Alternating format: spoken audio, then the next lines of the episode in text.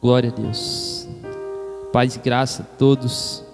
Estamos juntos para mais um episódio do nosso podcast na página da SEB. Não esqueça de nos seguir. Aqui quem fala é o Emanuel.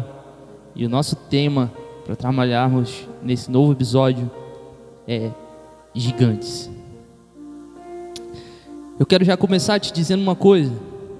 Não se preocupe com os gigantes que se levantarão. Sabe, é normal, é quase intuitivo sempre ficarmos incomodados com os gigantes, não é mesmo? E você sabe por que Deus ele não anula o papel dos gigantes, por assim dizer, na nossa história? Porque o gigante ele tem um papel fundamental na sua história. O teu inimigo tem um papel Pega essa chave em nome de Jesus, de te, de te impulsionar para a visibilidade. O exemplo é Davi. Quando ele chega ali na história, a gente vê quando ele chega e o gigante está afrontando o exército. Davi, ele não tinha prestígio nenhum. Ele era só um entregador de comida naquele momento. Ninguém sabia quem ele era no campo de batalha, mas aquele gigante colocou Davi na história. E agora, mais de dois mil anos depois, nós ainda lembramos de um homem pequenino que derrubou o gigante. O papel do gigante nessa história era colocar Davi na visibilidade. O papel do gigante, do inimigo na sua história é te impulsionar para a visibilidade. É por isso que Deus não anula os gigantes na nossa história. Hebreus 11 é a galeria dos homens da fé, os homens sobrenaturais, heróis da fé, que experimentaram o mar se abrir, o manar vindo dos céus, e o interessante de Hebreus 11, 2 é, e olha o que diz: esses homens subjugaram o reino, praticaram justiça, fecharam as bocas dos leões famintos, escaparam do fogo na fornalha, e escaparam do fio da espada. Mas preste atenção, a palavra ela não está dizendo que os leões fugiram. A palavra não está dizendo que o fogo se apagou, pelo contrário, a palavra diz que ele estava muito mais forte do que de costume. A palavra não está dizendo que as espadas se quebraram. A palavra diz que os leões eles continuaram lá, mas já não tinham mais poder contra eles. O fogo ainda queimava, mas não podia mais consumi-los. A espada que ainda estava levantada, ela ainda estava ali, continuava se levantando contra eles, mas já não podiam mais feri-los. Você está entendendo isso? A palavra não diz que eles fugiram, a palavra não diz que o inimigo de cada um desses homens fugiu, eles ainda estavam lá. O evangelho ele não é a ausência de luta, mas sim a ausência de derrota. A palavra nos diz: seremos mais do que vencedores. Você sabe o que isso significa? Deus não vai te poupar das suas lutas, mas em Deus, agora, já somos mais do que vencedores. A loucura da fé é a gente entrar numa batalha já sabendo o resultado final. Você já imaginou a segurança de um jogador que todo jogo ele sabe que vai vencer? Tu já parou para pensar um empresário que todo empreendimento ou negócio ele sabe que vai prosperar? Essa é a loucura da, do Evangelho. Em João capítulo 15, versículo 7: Se permaneceres em mim e a minha palavra em vós, me pedirão o que quiseres, e lhe será concedido.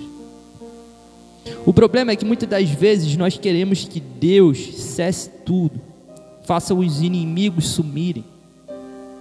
Mas a palavra diz em Salmos: o Senhor prepara uma mesa na presença dos meus inimigos. E me honra, ungindo minha cabeça com óleo, e o meu cálice o faz transbordar. Você sabe por quê? Porque a honra dele vai ser pública. Porque a honra de Deus vai ser pública na sua vida. Seus inimigos vão tentar te desonrar em secreto, mas Deus te honrará em público. Deus diz: Ei, filho, eu preparei a mesa. Você pode até pensar, mas pai, o medo ainda está aqui, a depressão ainda está aqui, os pensamentos de morte ainda estão aqui. Deus está dizendo, então, filho, é na presença deles que eu vou te honrar. Mas os meus gigantes estão na porta. Irmão, ele tem que estar lá mesmo. Deus permite, porque eles te impulsionam para o seu destino profético. Quando algo se levanta contra você, você pode até pensar que é retaliação, mas Deus está dizendo: não, eu estou preparando você para um novo nível. Eu estou preparando você para um novo tempo, para uma nova etapa. Entenda em nome de Jesus. Marcos Lucado fala sobre isso. Olhe para os seus gigantes. E, e você tropeçará. Agora olhe para Deus e os seus gigantes tropeçarão. Em nome de Jesus, olhe para os seus gigantes como estrabo dos seus pés. Se Deus é por nós, quem será contra nós? Porque Deus não tira os gigantes da nossa vida por um princípio básico. Os gigantes não vieram te abater, eles vieram te levar, te elevar. Entenda isso. A Bíblia diz que em Cristo agora todas as coisas estão debaixo dos nossos pés. Se eu entendo que tudo que se levanta contra mim está abaixo dos meus pés, eu entendo que toda vez que o inferno se levanta, ele também me levantará. E é por isso que todo teste que você passa dói, mas depois se torna seu testemunho. Entenda em nome de Jesus, toda a sua história é para te forjar para Deus suas experiências, vivências se tornarão seu testemunho de fé. Deus está te dando poder sobre a palavra, domínio sobre o seu chamado, para o seu testemunho se tornar inspiração para alguém. Uma palavra liberada, ela liberta os destinos. Uma palavra ressuscita os mortos. Eu li algo essa semana que dizia o maior milagre de Deus não é quando ele ressuscita os mortos, mas quando ele ressuscita vivos.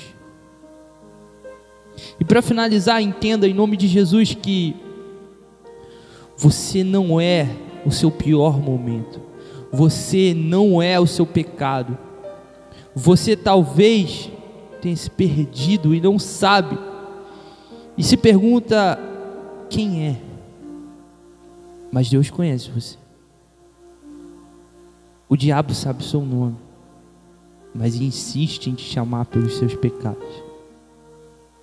Deus sabe todos os seus pecados, mas Ele sempre te chama pelo seu nome. Em nome de Jesus, reflita um pouco sobre o gigante. Aleluia. E até o próximo episódio.